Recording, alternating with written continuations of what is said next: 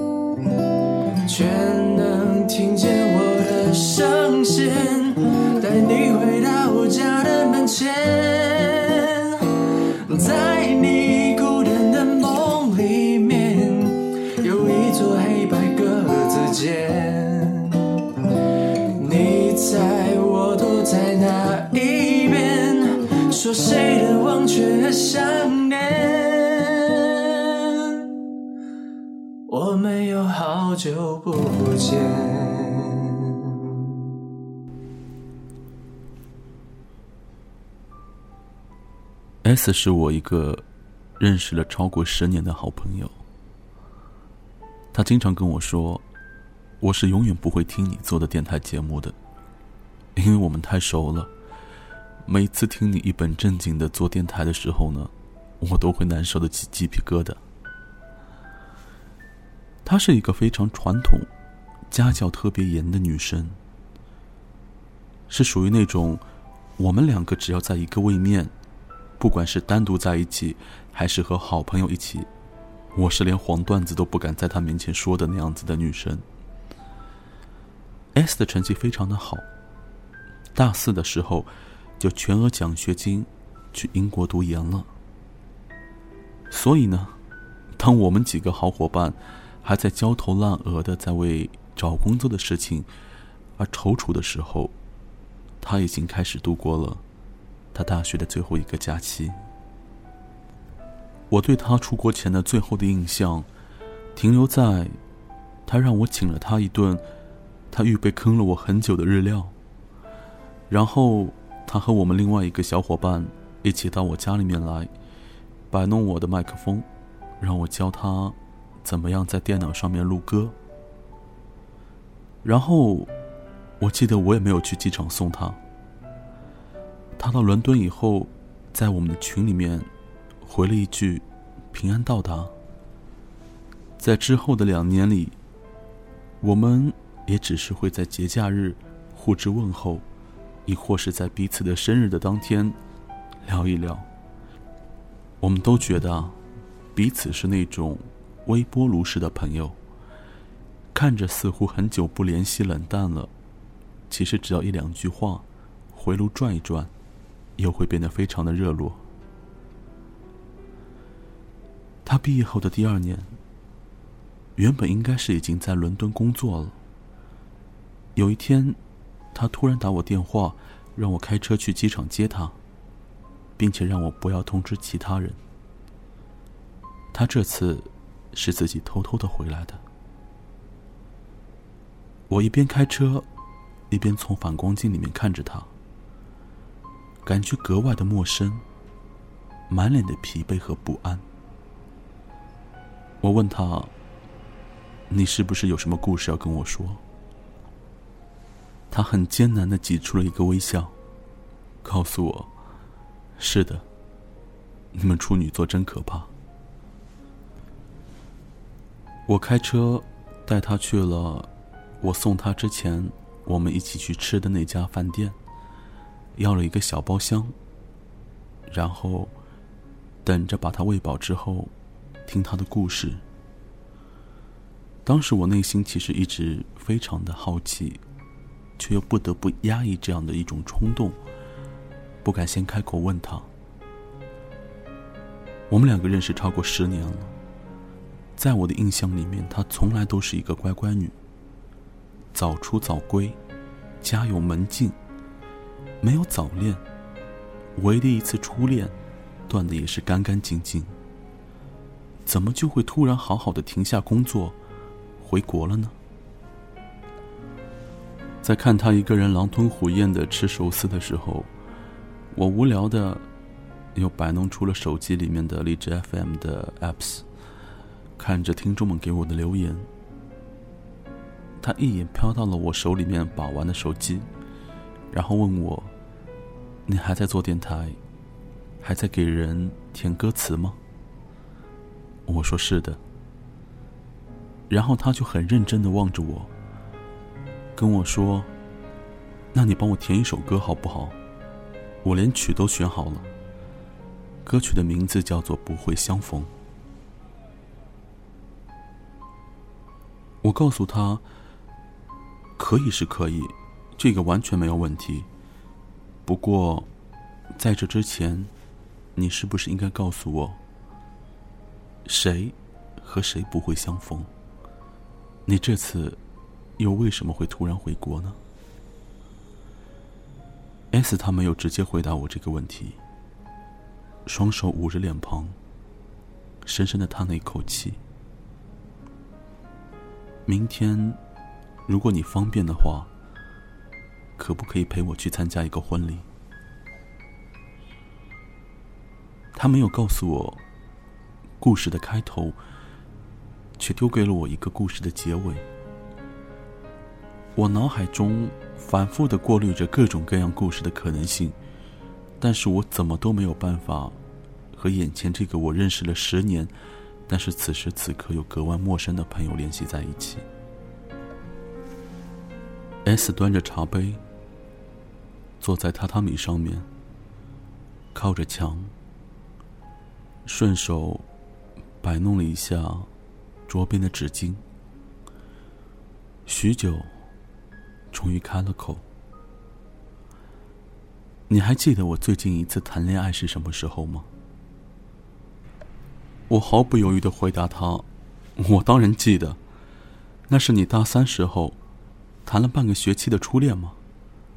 当时人家因为决定毕业之后要回老家发展，然后你就毫不犹豫的跟人家提出了分手。” QQ、手机全部拉黑，他再也没有能够联系上你。难道你说的不会相逢，就是和他？S 摇了摇头，不是的。除他之外，我还谈过一个更短的。这是我第一次听说。S 他除了初恋之外，还谈过一次恋爱，因为我和她其实也没有好到像闺蜜的那种程度。也正是因为这样信任，却时刻保持着一些距离的原因，S 她要么不跟我诉说，要跟我说的，一般都是她连闺蜜都不愿意去倾诉的秘密。所以我就马上问她：“更短是多久？”七天。当时我就愣了，七天，这怎么可能？S 可能也知道我为什么会如此的惊讶，略微尴尬的笑了笑，很不像是我会做的事情，对吗？可这，真的就是事实。我平复了一下略显失态的情绪，然后为了缓解尴尬，给自己也倒了一杯茶，示意他继续说。那是我出国前的七天。你知道吗？当时你们都忙碌的在投简历，而我，却只需要等待着开学。在这两个月里，我感觉无比的空洞。准确的来说，是一种对安逸的恐惧。我觉得我的生活太平淡了，平淡的让我有一种从未有过的孤独。我忍不住打断他的话：“你该不会是去找一夜情了吧？”那倒还不至于。S 笑了笑，继续跟我说道：“其实，现在想想，也许就不该在那天睡不着的时候，刷了一个晚上的微博。我关注他，是因为最初想要问他要一份欧洲的穷游攻略。”准备在报道之后的假期，去欧洲其他地方转转。可谁知道那天夜里，他突然半夜发了一条微博，写道：“如果我只在这座城市待七天，你会不会和我谈一场恋爱？”微博的位置显示，他正在上海。当时我有一种。可以说是怦然心动的感觉，因为我在这座城市也只剩下七天了。可能是同病相怜，也可能是想叛逆一次自己的本性。反正我也不知道是怎么了，就鬼使神差的给他发了一条私信。我说我愿意，可是七天的恋爱要怎么个谈法呢？当我把这条私信发出去之后，我就又是后悔，又是忐忑，但是心中隐隐约约也有着那么一丝丝的期待。我曾经设想了无数中的回复，有轻佻的，有下流的，有梦幻的，有玩笑的，但是我却万万没有想到。他给我发了一个 Excel 表格，表格的 title 叫做“七天之恋”，里面详细的罗列着要怎么去过这七天的约会。第一天，在我们两个人家距离最中间的位置的公交车站见面，然后我们在彼此看到的第一家咖啡馆里面坐下来聊天。你说你十八岁以后，每年遇到的一个最暖心的故事。我说我二十岁之后，每年所遇到的一个最窝心的故事。晚上我请你吃饭，还是在我们第一眼所能够看到的第一家餐厅。不管是有多贵，亦或是多便宜。第二天，你给我做一份早餐，你给我做导游，带我去上海，你所觉得最美，但是又不怎么为人所知道的地方。中午的时候我们不吃饭，只喝一杯咖啡。期间我们一定要去逛一家书店，我想选一本适合你的书送给你。然后晚上，我们放肆的去吃一顿自助餐吧。第三天，我们都睡一个懒觉。先醒来的那个，打电话叫醒另一个，然后我们一起去大众点评上找最火的餐厅，去吃个 brunch。晚上我们去看一场最近评价最高的电影。第四天，我给你做一顿早饭，然后在你家的小区门口等你出来。我们去图书馆。你给我挑一本书，我给你挑一本书，然后我们安静的看书，不说话。晚上我们还是去看电影，去看最近评价最差的一部电影。第五天，我们都早早的起床，然后去外滩跑步，等日出。然后你带我去吃最地道的上海的早饭。然后我们去网吧。你要陪我玩一个下午的英雄联盟。你可以吵，可以闹，可以说无聊，但是不可以转身就走。第六天，你来我家吧。来之前，去超市买好你所最喜欢吃的零食。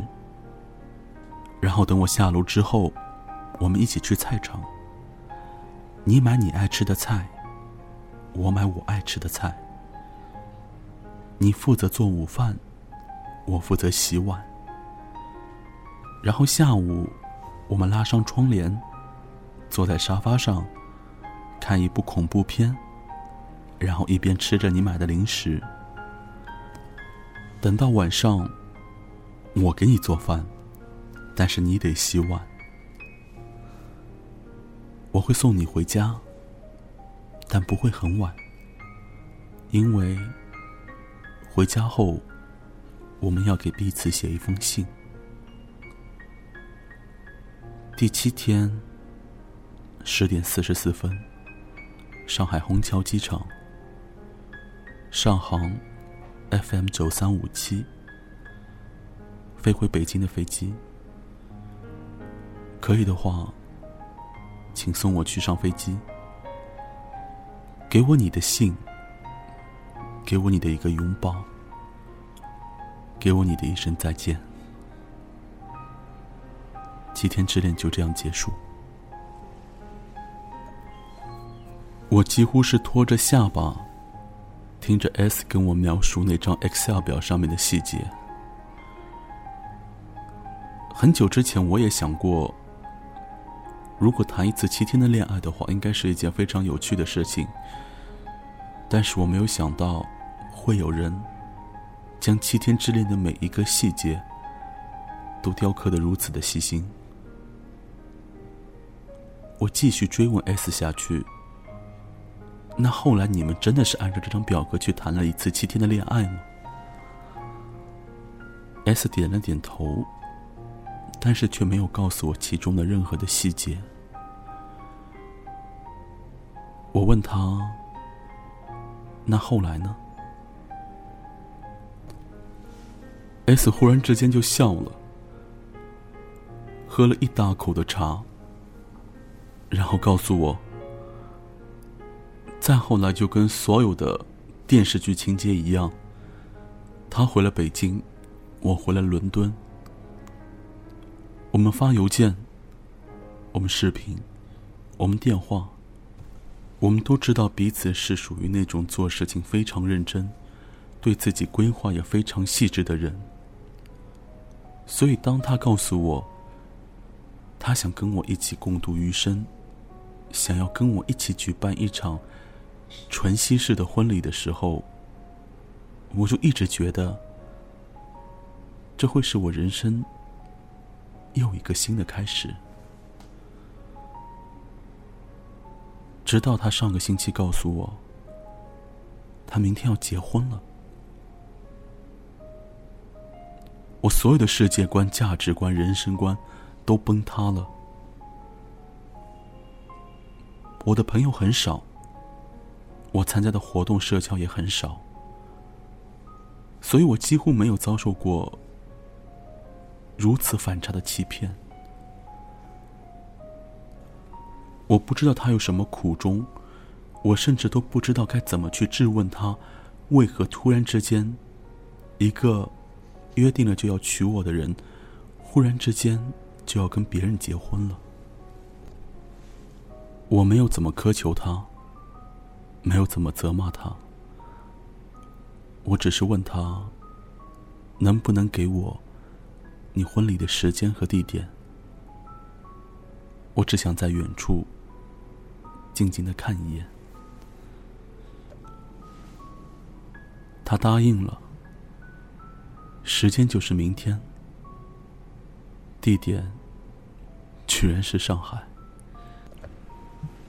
故事写到这里，我的飞机就要降落了。我也不打算把后面的细节全部详细的写出来。事实上，我的确陪了 S 去参加了这个对我来说格外陌生的男人的婚礼，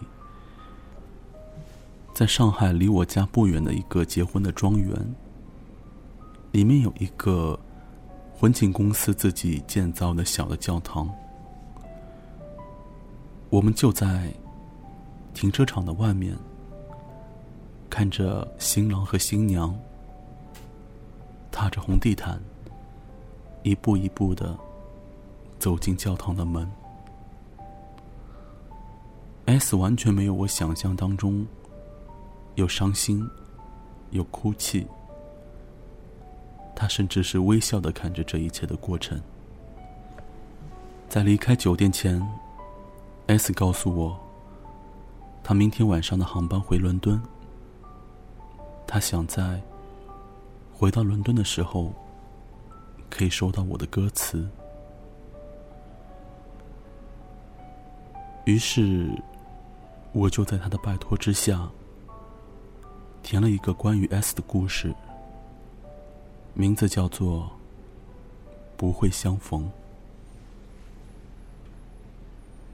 时针和分针已经等候秒针一圈了，沉淀的钟声却淹没在野花错落。嘴角那些快乐，是我忘带走的，还给我。是谁在回避你的消息？就请彻底。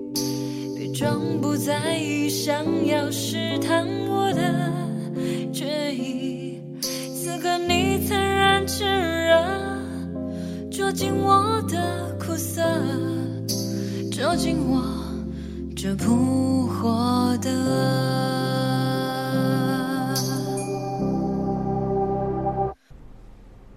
飞机降落之后，我把我写的故事发给了 S。他看了之后，艾特了我一条微博，告诉我，这个微博所写的故事，是他曾经也要想这么做的。如果可以的话，可以把这个故事作为不会相逢的想象当中的结尾。那天你的父母很开心，嘴角一直没有合上过。你拉着他的手，一桌一桌，一个人一个人的敬酒。他好像有点喝多了，依偎在你的怀里，让你帮他喝酒。你宠溺的摸了摸他的头，然后一愣，你的眼睛突然看向了那个坐在最角落的他，想起了多年之前。他也总是依偎在你的怀里。所不同的呢，是他总是劝你要少喝点酒。他的目光也看向你，四目相对。你紧忙移开了目光，却还是用余光看到了他的苦笑。你的朋友们。起哄让你搂着你的新娘子上台讲话。到了台上，你的新娘拿起话筒说：“他这一辈子最幸福的，就是遇见了你，因为你把对他的所有的许诺都实现了。”你紧握着新娘的手，突然一松，看向了那个坐在角落的他。以前，他好像也是说过这样的话。你也曾经许诺过，你的新娘将会只有是他。你突然觉得愧疚，然后那个陪着你从青涩。走向成熟的他，突然站了起来。你慌了，下意识的挡住了你的新娘。或许是因为，他曾经说过，如果你的新娘不是他，他就会大闹婚礼。然而他只是冲你微微一笑，然后转身离开。你松了口气，可是心里又满满的是失望。婚礼过后的一个月，同学聚会的时候，你听朋友们说，他回去之后哭了一天一夜，然后把你们之间所有的回忆都扔了，然后说从此之后，他不再认识你。你心里一紧，仿佛跌入什么重要的东西。那天你喝得酩酊大醉，半夜去敲他家的门，他没有给你开门，你就坐在门口坐了一夜。第二天早上，你看到了他给你发的短信。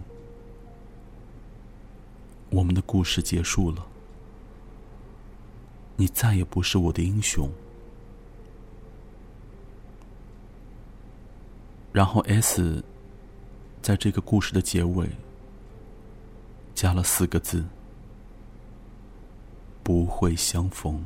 我们之间最后缝隙，夹着唯一离席，再次。相聚，揉碎仅存的心。你左我右，换了唱歌